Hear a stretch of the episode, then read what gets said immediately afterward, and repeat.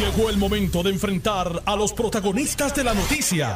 Esto es el podcast de En Caliente con Carmen Jovet. Buenas tardes, amigos Radio Escuchas. Aquí estoy como todos los días, de lunes a viernes, de 2 a 4 de la tarde por el 630 y su poderosa cadena y por el 94.3 FM. Estos son los titulares que vamos a estar discutiendo en la tarde de hoy en En Caliente. Gobernador anuncia aumento de mil dólares para maestros. Será permanente. Incluyen otros empleados de educación y bomberos. Gobernador dice que firmará el proyecto del Senado 573 para reactivar la carrera magisterial. Esto le añadirá progreso a los maestros que hagan su maestría y su doctorado. Educación informa que el 84% de los maestros fueron a las escuelas causa para arresto contra trabajador social por maltrato agravado a persona mayor discapacitada. Salud registra 10 muertos por COVID. Cuestionan el barrilito que Tatito dice que no es un barrilito. Y la empresa privada le pide al gobernador que no, que no firme la reforma laboral. En el estudio tenemos al amigo representante Pichi Torres Zamora. Buenas tardes, Pichi. Buenas tardes, Carmen. Buenas tardes a todos Radio Escucha Noti1. Gracias siempre por la invitación. Aquí en la casa siempre. Un placer contar contigo. Mira, antes de ir a las noticias. Dime. Eh, de la Cámara y el barrilito, si esto es clientelismo, clientelismo político o simplemente es una manera de ayudar a los municipios. Pues, Quiero expresar mi más sentido pésame a la familia de Juan R. Melesio, a quien me unieron nexos de amistad y fraternidad por, décadas. Descanse en paz un servidor público de excelencia. De igual manera, a una entrañable amiga, Luz Odilia Font, que tuvo quizás la carrera más larga en el teatro y en los medios masivos de comunicación, muere a los 93 años de edad mi amiga Luodilia Font, descanse en paz. Y hoy se cumplen 42 años del asesinato de Adolfina Villanueva. Dicho esto, Pichi. Me uno, me uno las palabras. Obviamente tuve el placer de conocer este a, a Melesio y de verdad que un ser, este, una persona bien, bien trabajadora y como siempre he dicho, elegante. Elegante, Muy elegante. Yo lo conocí cuando, en la época del Cerro Maravilla, él era asesor legislativo, en la época en que estaba el don Miguel Hernández Agosto como presidente del Senado, que en paz descanse. Bueno, vamos a los barriles y a los barrilitos. A lo mejor no será un barril ni un barrilito, a lo mejor es un dron, porque tú sabes que ahora hay drones, pero un, dron se le dice en Mayagüez a, los barriles. Ese es un dron. en Ayuda también. Están los que vuelan. Tatito defiende ese fondo de cerca de 49 millones de dólares y se fue creado como enmienda a una resolución que autoriza pago a bonistas y que se va a repartir entre legisladores para lo que él llamó iniciativas comunitaria. Lo que pasa es que los barriles y los barritos, tú sabes, Pichi, desde antes que tú llegaras a la legislatura, han sido han sido criticados porque ¿verdad? lo ven como un tema que se presta al clientelismo político. ¿Cómo lo ves? Mira, primero que nada, que yo soy de los que cree que eh, este tipo de, iniciativa fue la que nos trajo a la quiebra, nos trajo hasta donde estamos. Eh, porque empezamos a hipotecar a Puerto Rico y a sacar dinero donde no había, eh, todos los partidos, vamos, los partidos que hemos gobernado para invertirlo en cosas que nos dan recurrentes, en cuadrar el presupuesto. Eso, la historia está ahí. Estamos ahora en esto. Y yo personalmente creo que sí la legislatura tiene que hacer una resolución para distribuir un dinero y, y, y, y lograr los acuerdos que se llevaron, ¿verdad?, del plan de, ajuste fiscal. Entiéndase, por ejemplo, casi billón y medio que hay que sacar, o 1.500 millones que hay que sacar para devolverle parte de lo que tenían los empleados públicos eh, en los planes diferidos de pensiones, que eran las famosas cuentas de ahorro.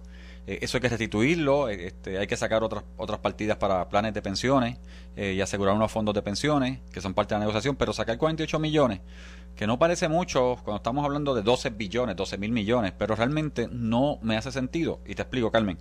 En este momento, y por una ley que dejamos firmada en diciembre del 2020, los fondos legislativos, que es como se llama, que son lo, eh, que es un por ciento o, o 0.05% del IBU que se recoge, va a un fondo destinado a que los legisladores de los distritos, no por acumulación, los 40 legisladores de distrito y los senadores de distrito de todos los partidos, tengan capacidad para autorizar obra eh, en sus distritos que obra de beneficio social. Pero esos son fondos recurrentes, fondos que siempre se están mirando, porque sí, yo puedo entender que, que, la necesidad o, o, legislador o senador de distrito tiene una responsabilidad se logra unos compromisos que se hacen para mejorar.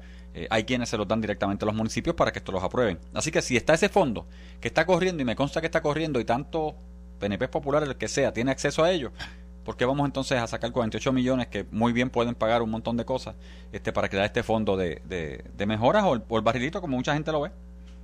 Bueno, pero por otro lado, este, uno de los cuestionamientos que le están haciendo, Pichi, es que se desconoce el uso específico de las partidas presentadas en, ese, en esa legislación de barrilito. Juan Carlos Blanco, el director ejecutivo de, de OGP, dice que no puede endosar algo que no está claro.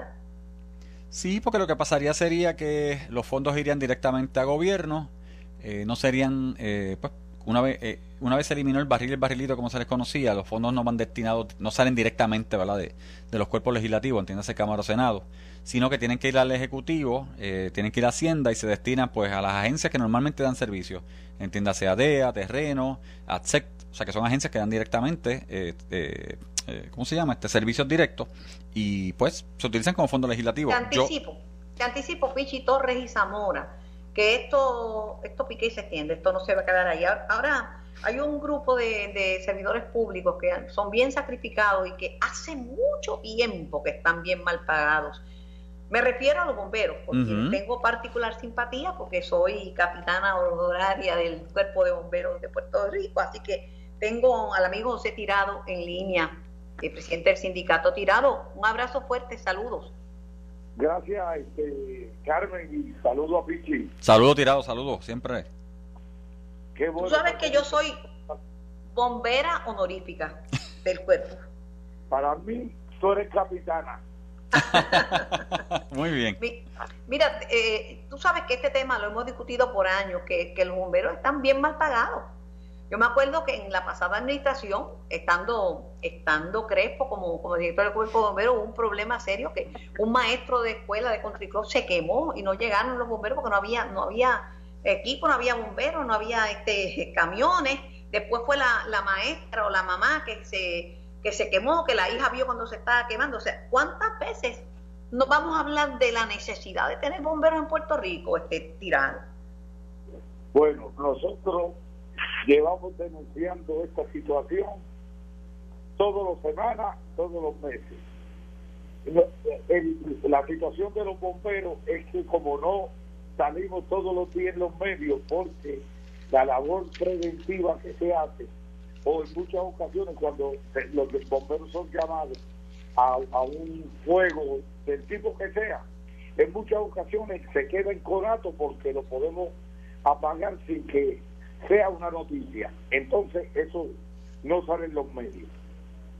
Y, Yo lo sé. Este, y esa situación hace que el gobierno no atienda a la agencia como hay que atenderla. Pero escuché que el aumento que se anunció para los maestros va a ser extensivo también a los bomberos y a otros empleados del Departamento de Educación. Bueno, sí, en el día de ayer este, tuvimos la oportunidad de reunirnos en la fortaleza con el licenciado Yamil Ayala de Asuntos Laborales y el licenciado Carlos Justiniano, que es ayudante del gobernador, y nos dijeron que el gobernador este va a otorgarnos el, el, aumento salarial que estábamos solicitando y que el martes a las 10 de la mañana se va a hacer el anuncio y nos pidieron que estemos aquí. Pues allí vamos a estar satisfecho o tirado con el esfuerzo que has hecho y con la lucha que has dado y pues saber que, que, van a ser escuchados y atendidos. Bueno, bueno e, este, por lo menos se ha atendido esa parte, pero hay otras otras necesidades bien serias que se tienen que atender, que es que el, el retiro digno que se lo dieron a cerca de 7.500 policías que están bajo la ley 447 y la ley 1 y nosotros tenemos 500 bomberos que cualifican y no y no quieren dárselo y eso es otra lucha que estamos llevando. Y otra cosa que estamos pidiendo que se atienda es que hay más de 400 plazas vacantes de los 1.700 bomberos que, que, que es la plantilla que eso obliga a que haya un bombero en cada estación. Eso es bien importante que se corrija. Y este hay estaciones de bomberos que tras los terremotos como Guayanilla se vino al suelo y los bomberos aquí no tienen una estación, lo que tienen una cobasta que le dio el municipio, así mismo está la estación de Carolina, la de Canómara, la de Urco, y necesitamos que el gobierno haga una asignación de por lo menos 10 millones de dólares para, para construir esas estaciones. Bueno, pues seguiremos dándole duro a eso porque lo que estás diciendo no son reclamos viciosos ni amenazas de que vamos a hacer o vamos a deshacer, simplemente son, en, en mi opinión, reclamos justos tirados. No, y, y son reclamos, este, eso de la, de la, de, la plaza vacante, eso de las estaciones de bomberos, esos reclamos se supone que nosotros ni, ni los tuviéramos que hacer porque es una responsabilidad gubernamental de de tener una facilidad óptima para poder brindar un servicio de emergencia, que es lo que le brindaba a la, comunidad. Eh, ¿Los bomberos son profesionales a tiempo completo o, son voluntarios? ¿Cómo son? No, los bomberos son estatales del gobierno estatal de Puerto Rico desde que se fundó, eh, este, siempre ha sido así. Ah, no, porque la gente se cree que son voluntarios, los bomberos no. Los bomberos son empleados profesionales del pueblo de Puerto Rico que hacen una, no la tarea de, sofocar incendios, muchísimas otras tareas de rescate, incluso personas que están desesperadas por niños trepados en lugares que no los pueden rescatar o animalitos que se trepan y, uno ve el bombero haciendo su, su ¿verdad? Sus buenos, poniendo sus buenos eh, servicios a la disposición de la gente. Tirado, te envío un abrazo y voy a seguir machacando, no me voy a quedar callada con el tema de lo que, y, tenemos A tenemos a Pinchi Zamora ahí, dile que apriete. yo, le aprieto los tornillos y las tuercas a Pichi, ¿verdad, Pichi? Claro que sí. Me parece justo, me parece justo, ¿verdad? Que se le haga, que se le haga, este, que se le justicia a, a, los bomberos, son, son trabajadores, son servidores públicos. En Estados Unidos, salvo en New York City, ahí la mayoría son bomberos, son voluntarios, pero aquí no, aquí el cuerpo son trabajadores como maestros, enfermeras, policías. Hay que ayudarlo. Y tú ves que, que a mí me gusta de tirado que no está con esas amenazas y con esas, tú sabes, ni, si le dicen que van a anunciar el martes, eh, eh, no puede decir, no, yo no desconfío. Mire, espere hasta el martes si lo anuncia, entonces usted se... Pero si le van a decir que van a anunciar, pues lo van a anunciar. ¿Qué tú crees? No, no. Fíjate, Carmen, ayer, después que se hizo el anuncio, habían cerca de 40 estaciones sin servicio, que los bomberos no estaban trabajando. Y una vez se hizo el anuncio, le pedimos a todos que, que aceptáramos como bueno el anuncio y que todo el mundo debería de ir a la estación. Tirado, seguiremos informando. Gracias por tu tiempo y gracias por conversar con nosotros. Aquí en Noti1 estaremos muy pendientes el próximo martes al anuncio. Gracias y buenas tardes a los eh, tenemos que todos aprender a comunicarnos mejor, eh, Pichi, y a mejorar nuestros estilos porque cuando uno negocia, a uno no le dan todo lo que uno pide, eso es negociar. Negociar es un arte. Eh, uno trata de conseguir la mayor cantidad de cosas que uno pide. Esto ocurre mucho en la mediación, pero no es que se lo dan todo y eso lo sabes tú mejor que nadie. Bueno, es parte del proceso. O sea, yo te digo, yo me pongo en los zapatos de los maestros. Yo como hijo de una maestra jubilada, 33 años en el servicio, entiendo el sacrificio de los maestros, lo viví en casa con mami, el que conoce a mami en Jayuya sabe la calidad de servidor ¿verdad? y ser humano que, que, era mami, que es de hecho, y que era como maestra, este, en un momento dado una gran cantidad de maestros en Jayuya eran sus discípulos y compañeros. Así que yo entiendo el reclamo, pero siempre he dicho, la negociación se, se puede dar, se dio. De hecho, yo nunca entendí cuál fue el, lo que estaba pasando ayer en el sentido práctico y cuando digo no entendí, porque los mil dólares ya se habían conseguido, ya el gobernador los había anunciado. Estamos hablando que para los maestros será un aumento de 12 mil en un año. Eso ya está hablado. De hecho, la reunión de hoy se ratificó. Los, grupos gremiales están claros eh, de lo que de verdad que se está dando y la batalla que se está dando en términos de las pensiones a futuro. Así que realmente este sí, yo entiendo que, que, que en esta democracia que vivimos, fíjate Carmen, porque es en la democracia que podemos hacer esto. Ellos tienen todo el derecho a llevar su protesta, tienen todo el derecho a llevar su reclamo y se negocia. Ahora, mira para el lado, siempre lo digo, mira, mira lo que está pasando en Nicaragua con Daniel Ortega, o sea, que está ahora mismo encarcelando a toda la oposición y a todos los periódicos, etcétera. Esas cosas no se ven en Puerto Rico, gracias a Dios, y por eso tenemos estos derechos y, ellos tienen el derecho a protestar, pero el gobernador habló, 12.000 están ahí, y si le sumas a los que son papás, que tienen niños en edades que pueden cobrar el child credit, el dinero que viene federal, una familia con dos niños eh, de, maestros es 12 mil más 6 mil, son 18 mil dólares. Tengo en línea a Manuel Reyes de MIDA, porque la empresa privada le está haciendo, no únicamente MIDA, la eh, Asociación de Comercio de Tal, la Cámara de Comercio y otros grupos, están pidiendo al gobernador que no firme la reforma laboral. Manuel, saludos, buenas tardes. Saludos, Carmen, saludos al representante Vichy y a los amigos que nos escuchan. ¿Cuáles son las objeciones que tiene el sector privado, Manuel? Pues mira, son, son muchas. Aquí el, el problema con todas estas cosas es que, el, el, el como dicen en inglés, the devil is on the details, el demonio está en los detalles. Eh, este proyecto que se aprobó el lunes se aprobó, eh, es distinto del que se estuvo hablando eh, durante el, el, el, cuatro pasado, perdón, el semestre pasado, particularmente lo que se anunció en noviembre, es mucho menos malo que ese que se anunció en noviembre, así que eso lo tenemos que reconocer, pero en última instancia no cuenta con análisis ni ha habido una discusión de impacto con el sector privado y nosotros no podemos seguir legislando de esa forma y afectando lo que es la operación del sector privado eh, eh, ¿verdad? con cambios constantes a lo que es legislación laboral y este es uno de, te, diría, decenas de proyectos de temas laborales que hay actualmente en, en la legislatura. Eh, así que eso para empezar. Eh, todos en el sector privado queremos los mejores, igual que en el sector público, ¿verdad? Mira lo que están discutiendo ustedes, todos queremos los mejores beneficios y los mejores sueldos. Aquí la pregunta es cómo se paga eh, y las implicaciones que tiene eso. Eh, y nosotros, por ejemplo, acabamos de empezar con un aumento al salario mínimo que nos pone en una circunstancia que tenemos un salario mínimo por encima de 20 estados que tienen el triple del ingreso per cápita de Puerto Rico eh, y que todavía el sector privado se está ajustando a esa, a, esa realidad. Y en un contexto como este nos parece que hay que ser un poco más responsable en cómo se aprueba eh, eh, este tipo de legislación. Te pregunto, Manuel, tras el, el aumento al salario mínimo federal, el primero de, pues, el primero de, de esos aumentos, ¿las personas están regresando al trabajo? O el incentivo económico no era lo que motivaba a la gente a, volver a trabajar?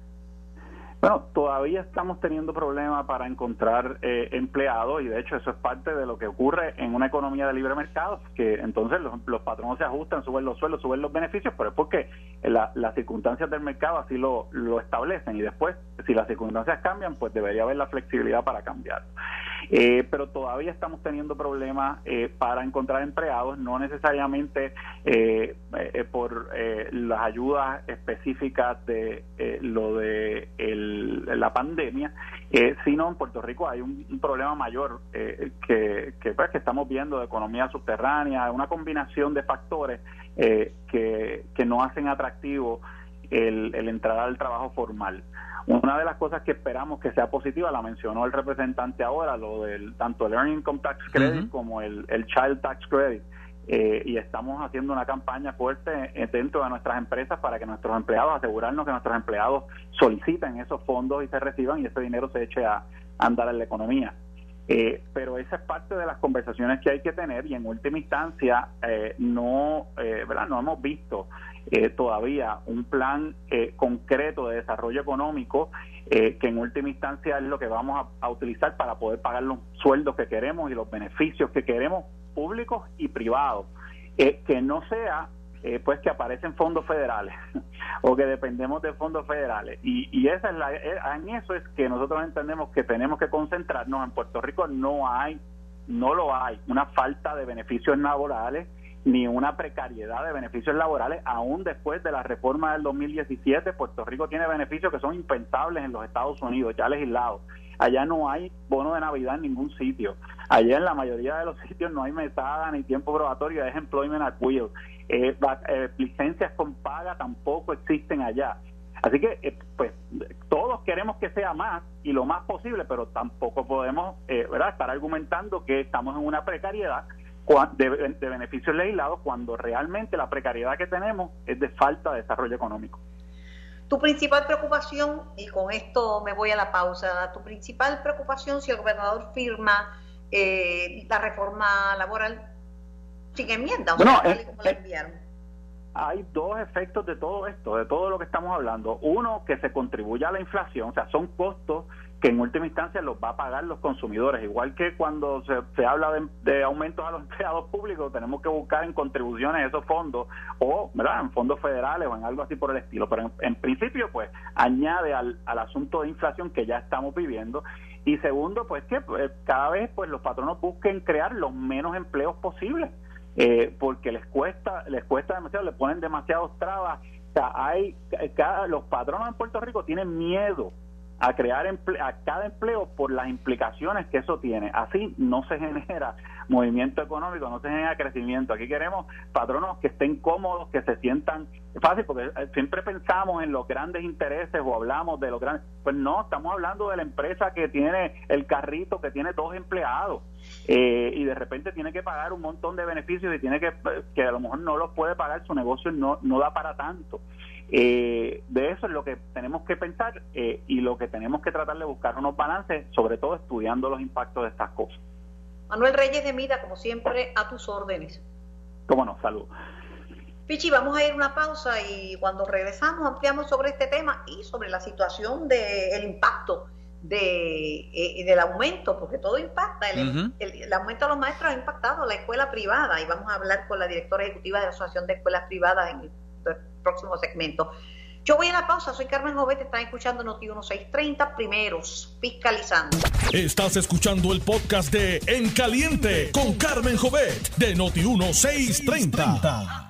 Por el 630 y por el 94.3 hasta las 4 de la tarde, análisis noticioso, opiniones, reportajes desde el lugar de los hechos y sobre todo muchas entrevistas. Me acompaña el representante Pichi Torres Zamora. Pichi, varias cosas que quiero traer a la, población antes de ir al tema de los reclamos del sector privado. Pues el gobernador se disculpó, de igual manera se disculpó la secretaria de la gobernación y escuchaba también como Gregorio Matías decía que más de más que mirar lo que la gente dice hay que ver lo que la gente hace señalando que había cumplido con su palabra el gobernador. Bueno, la realidad del gobernador, o sea, pero Peluisi llegó eh, al gobierno y dijimos claramente que íbamos a hacerle justicia a los empleados públicos dentro de la quiebra que tiene Puerto Rico. Eh, pero Peluisi ha estado todo el año pasado, yo creo que demostró el deseo de hacerle justicia.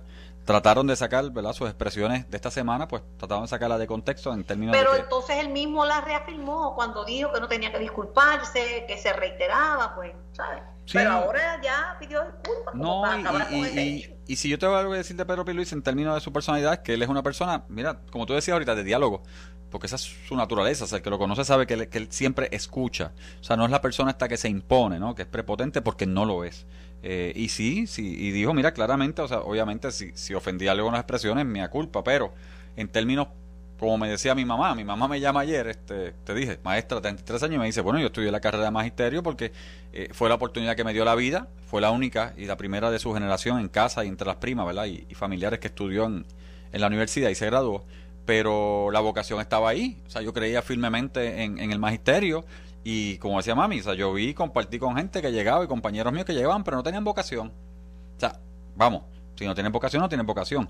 Pero nuevamente aquí el, el, el, hecho grande es, o, el tema grande debe ser. Te interrumpo. Dime. A mí me tocaron maestros con una gran vocación.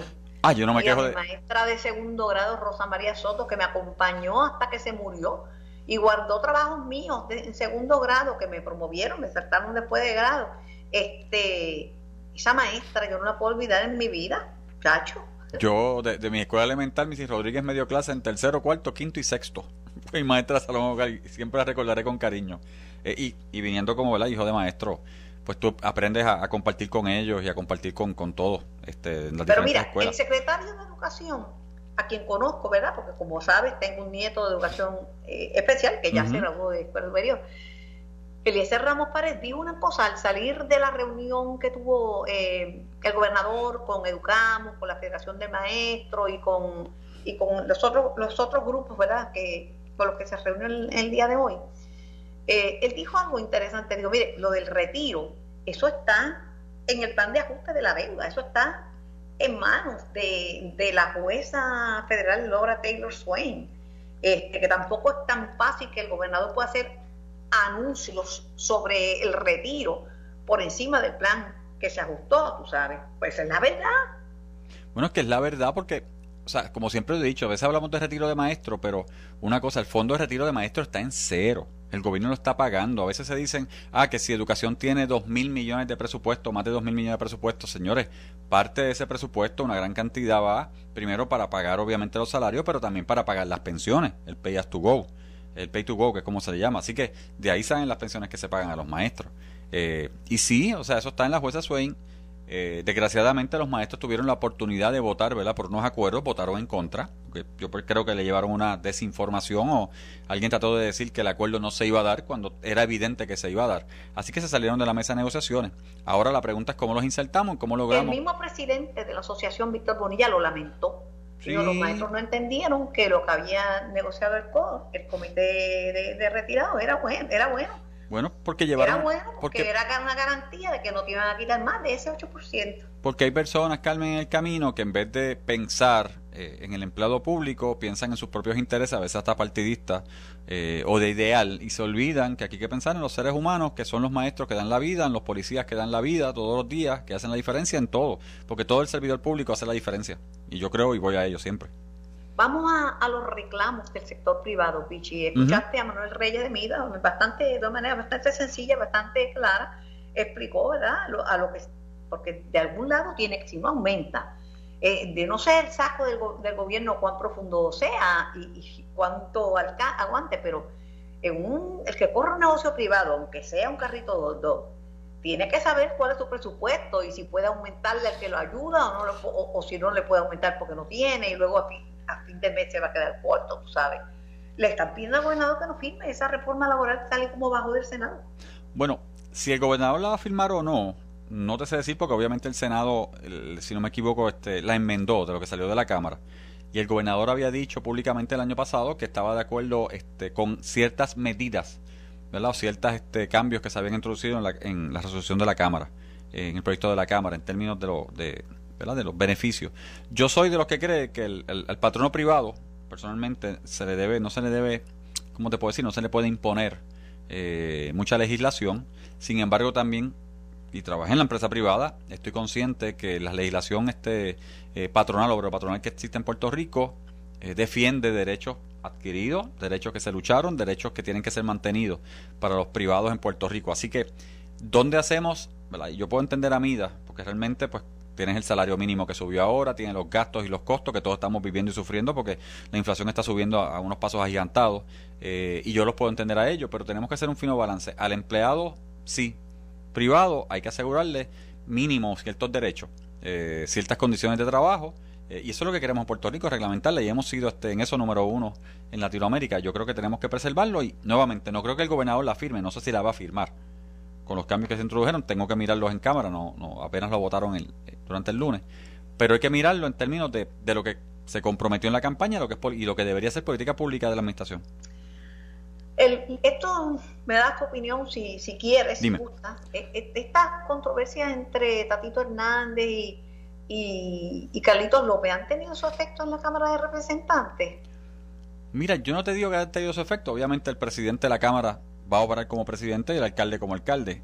Lo que sí te puedo decir es que todo el mundo sabe aquí en Puerto Rico y los que estamos en política sabemos, ¿verdad? De, la disputa, vamos a decirlo así, eh, de Tatito con Carlitos, Carlitos con Tatito no se llevan, punto y se acabó, a pesar de que uno es alcalde y otro es representante del distrito. También te puedo decir que en términos, y los que nos están escuchando, en términos prácticos, una cosa para Tatito como representante, y hablando de él como persona, es el representante del distrito que le ganó a Tatito cuando Tatito hacía, eh, le gana a Carlitos cuando Carlitos hacía campaña en contra, eso es una realidad, este, y se mantiene. Otra cosa es el presidente de la Cámara, que carga con ciertos, ¿verdad? Porque vamos, ser presidente de un cuerpo no es fácil, se te van a achacar muchos problemas, la gente se molesta contigo y cuando llegue el 2024 hay que ver si lo que Carlitos López, alcalde de Dorado, está haciendo ahora mismo con el presidente de la Cámara es simplemente dándole, como dicen allá en el campo, tajitos para ir manteniendo la raya en lo que llegan las Pero lo que es verdad es que lleva ganando muchas elecciones Carlitos López, muchas más que las que haya ganado Tatito, ¿sabes? Eh, la realidad, bueno, por, algo le dicen, mira, por algo le dicen el cuarto bate. O sea, se ha mantenido y se ha mantenido elección tras elección. Eh, Tatito ha logrado lo suyo también porque a pesar de que ha tenido la posición de él como alcalde, eh, que es sabida, no lo estoy diciendo yo, señores, no me lo inventé, todo el mundo sabe en el distrito lo que hay, pues claro, está tratando de, de manejar la cosa. Ahora, 2024 ya Rafael Tatito Hernández es, candidato a la reelección, si vuelve a la reelección, pero también es un presidente que está saliendo, que tiene bagaje, que tiene gente que se molesta porque pasa eh, y que tiene gente que le va a votar en contra. Eso siempre pasa. Como sé que el tema del magisterio te toca tan de cerca, ¿verdad? Dime.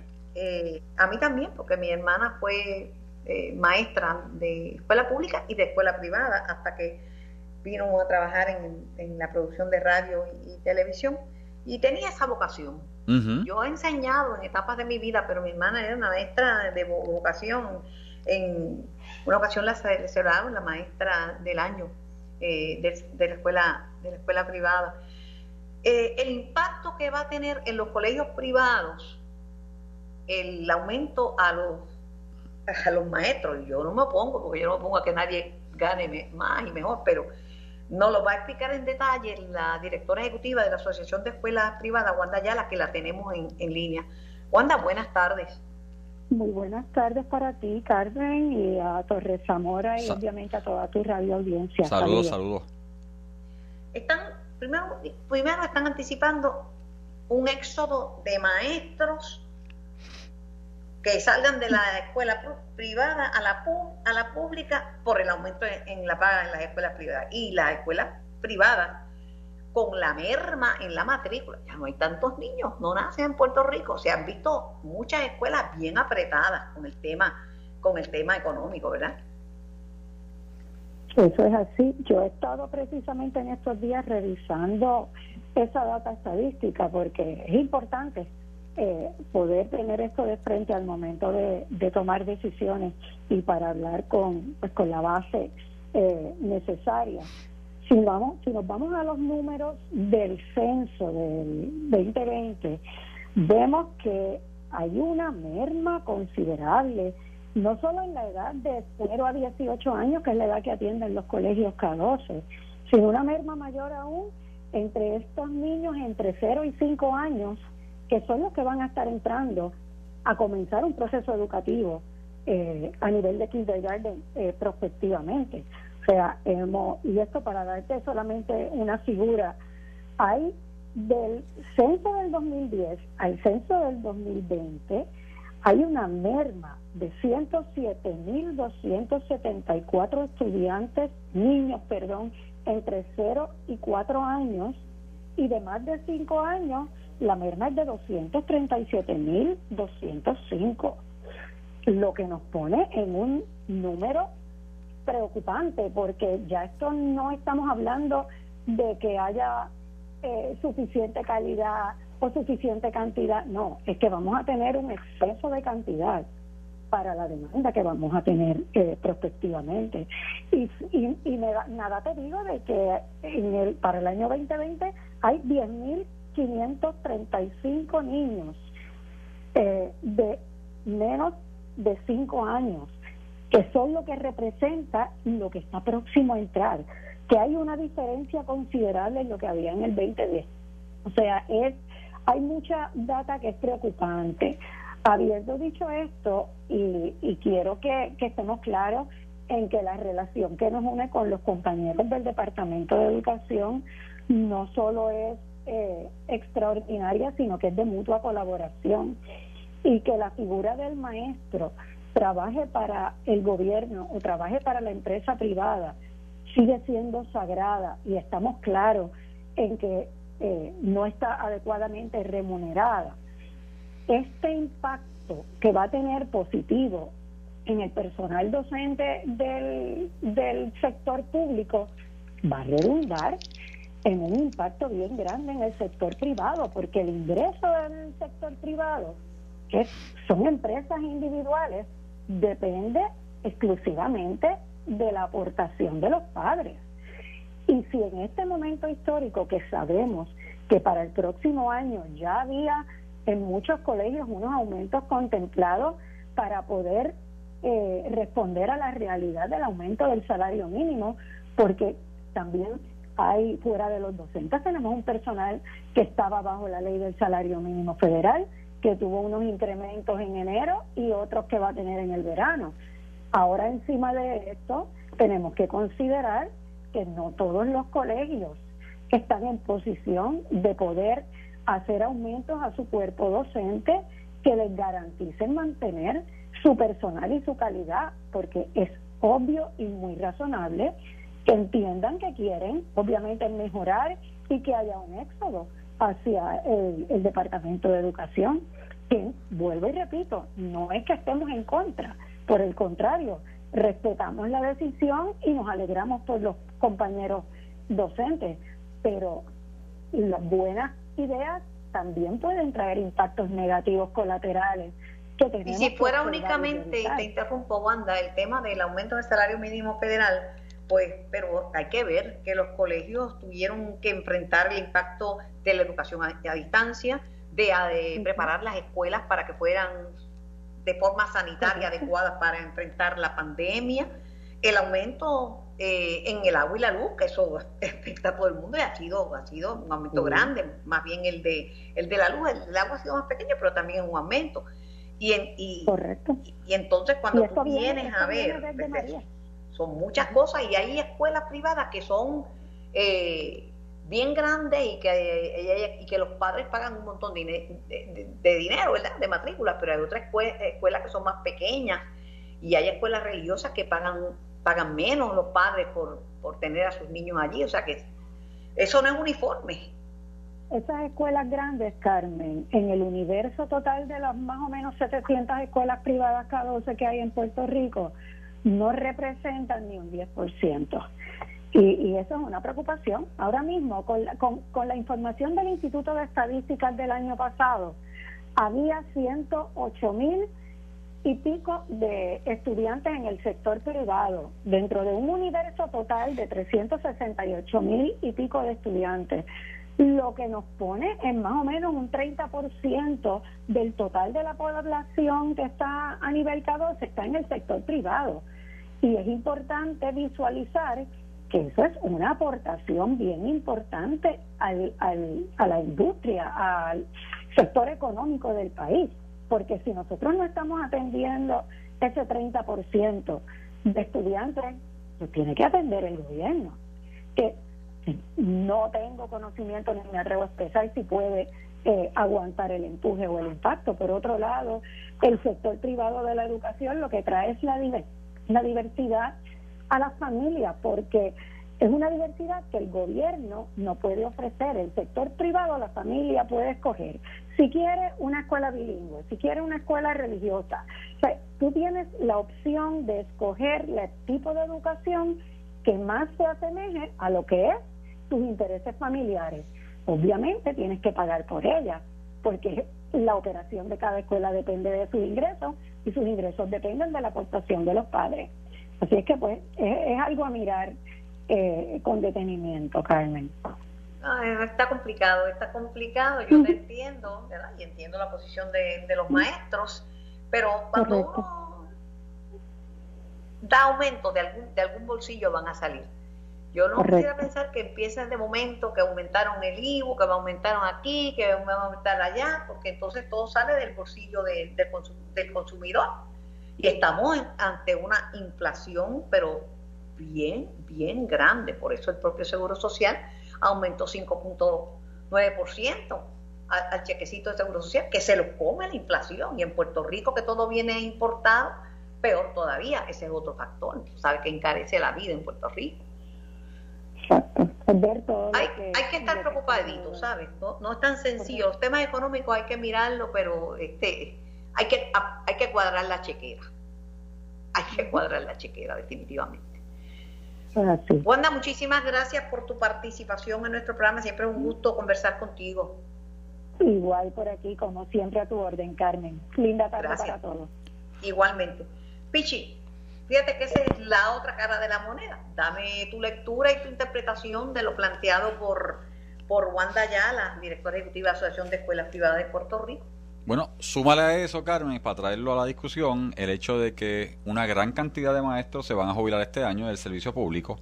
Eh, ya el secretario eh, de Educación dijo que 2000, aproximadamente 2.700 maestros pidieron su jubilación, por lo que sabemos que el retiro al 75%, al 75% es doable hasta el primero de marzo, si no me equivoco.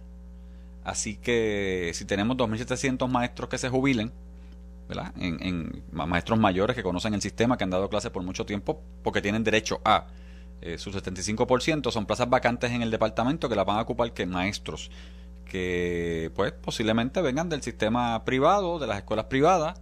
Eh, ahora con el aumento se van a sentir que van a estar mejor pagos, que tienen mejor remuneración para ellos en el servicio público y eso va a crear entonces el desfase con, con el sistema privado. Punto. O sea, vas a tener maestros nuevos entrando en el sistema privado, tienen que subir obviamente las cuotas, y las mensualidades, eh, va a ser entonces un golpe para los que tienen los hijos en el sistema privado. Eso es lo que vamos a ver. O sea, nuevamente, es una cadena completa y, los niveles de inflación que están en, en, Estados Unidos. Ahora mismo acaba de anunciar Estados Unidos, este, la reserva, que los niveles, la reserva no, pero Estados Unidos acaba de anunciar el Departamento de Comercio. La inflación está en su peor momento, es la más alta en 40 años. Mira, pero por otro lado, hay que añadirle que hay un gran abismo entre los beneficios públicos y los beneficios del sector privado. Por ejemplo, yo que he estado en el sector privado toda mi vida, nunca he tenido el beneficio de una, de una pensión, ni lo tendré. Pondré comprar un plan de retiro y el seguro social que le he pagado toda mi vida, pero yo no tengo ninguna pensión. Este, y los beneficios del sector eh, eh, privado, no todos los no todos te, te dan plan médico y tiempo libre con paga, ni días feriados, ni vacaciones, ni enfermedad como lo da el gobierno. No, y dependiendo si te contratan este eh, a carga completa o si estás part-time, eh, la cantidad de trabajo, el contrato, porque normalmente son por servicios profesionales de contrato, eh, porque es la, la modalidad que utilizan muchos colegios. Sí, o sea, vamos, lo que estamos viviendo todos los puertorriqueños, a mí la gasolina me cuesta pesos este, como a todo el mundo en Puerto Rico. Y por otro lado, este, mucha gente, muchos de estas organizaciones magisteriales protestaron por el cierre de escuelas, pero si no hay matrícula, si no hay matrícula, tú no puedes tener una escuela para tener en una escuela una cantidad que te, te, cueste mantener esa escuela y tenerla abierta y no tienes niños para que acudan. La razón de ser del sistema educativo son los estudiantes. Esa, es, la, esa es la principal. Bueno, ya dijo un, dato, o sea, estamos hablando de 300, ya dijo 360 y tantos mil niños hábiles para ir a la escuela, eh, de los cuales 200, si no me equivoco, el número que me recuerdo ahora mismo era 264 mil, están en el sistema público de Puerto Rico. Vamos a pensar en la época de los 90 del siglo pasado, por fuerte que, suene, ¿verdad? Hablar del siglo pasado, pero Pedro Rosselló papá, este, en el 96, 97, 98 había casi medio millón, 580 mil niños en el sistema educativo de Puerto Rico. Estamos por debajo de la mitad, este, a pasos agigantados. Eh, los modelos dicen que va a seguir bajando, pero tenemos la misma cantidad de escuelas, tenemos la misma cantidad de maestros, sin quitarle mérito, pero el sistema ha bajado porque los niños, la tasa de, natalidad no está ahí, los niños no están. Y eso lo está sufriendo todo. ¿Ah? Aquí lo que tenemos muchos adultos mayores, que por cierto me puso los pelos de punta en la noticia de causa para arresto a un trabajador social por alegadamente eh, haber maltratado de forma grave a un adulto mayor discapacitado, o sea, de un trabajador social, digo, eh, tendrá su día en corte, pero eso es una cosa, pero que le ponen los pelos de punta a cualquiera, piche. Bueno, nueva, bueno, si hablamos, si nos movemos de la población de jóvenes a la población de adultos, siempre he dicho, la población de adultos mayores en Puerto Rico está es la más grande que tenemos históricamente, eh, son las más necesitados, son las que menos recursos tienen son las que tenemos que ayudar. Por eso, vamos, si hablamos de pensiones, por eso el deseo del gobernador de mantener las pensiones, porque es a ese sector el que estamos, al que se podría haber visto lacerado y no, no se ha visto lacerado. Y... A manera de dato y con el Pichito Rezamora y público que gentilmente nos escucha, hay 108 mil en escuelas públicas y hay 256 mil en escuelas privadas, ¿ok? 108 mil en escuelas públicas y 256 mil en escuelas privadas. Ese dato me lo envía también este, la directora ejecutiva de la asociación Wanda Ok. Esto fue el podcast de En Caliente con Carmen Jovet de Noti1630. Dale play a tu podcast favorito a través de Apple Podcasts, Spotify, Google Podcasts, Stitcher y notiuno.com.